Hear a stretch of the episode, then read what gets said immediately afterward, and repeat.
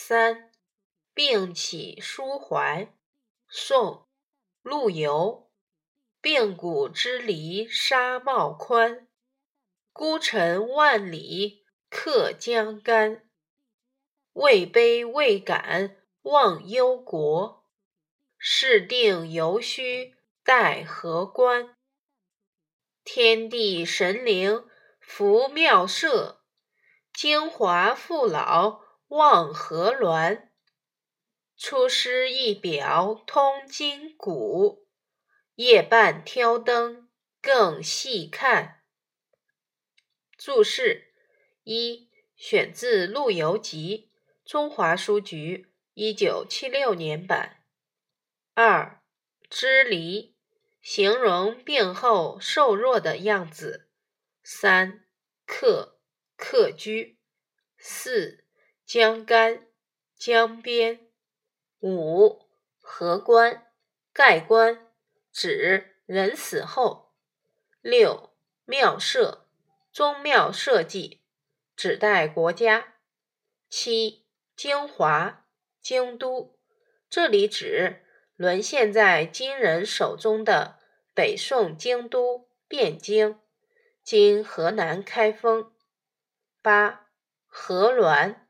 又称河峦、河峦，古代车上的两种铃铛，这里指皇帝的车驾。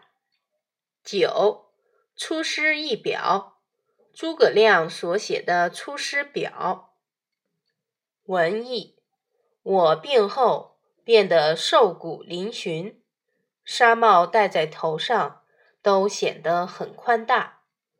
孤身一人，客居在万里外的江边。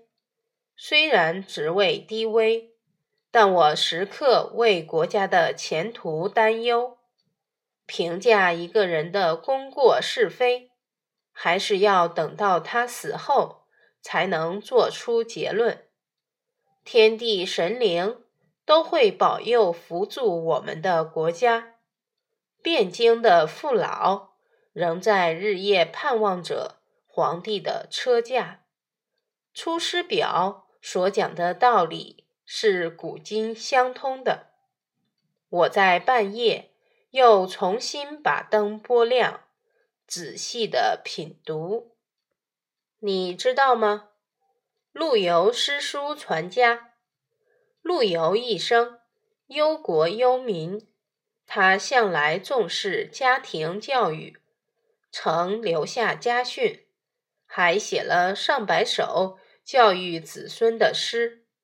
这些诗有的讲述为人之道，如《世园里》：“燕居士立出伏行，见汝成同我眼明。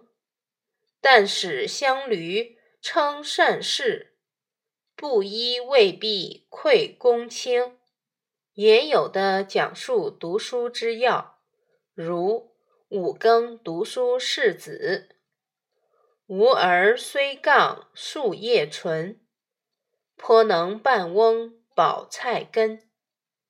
万中一品不足论，时来出手书圆圆。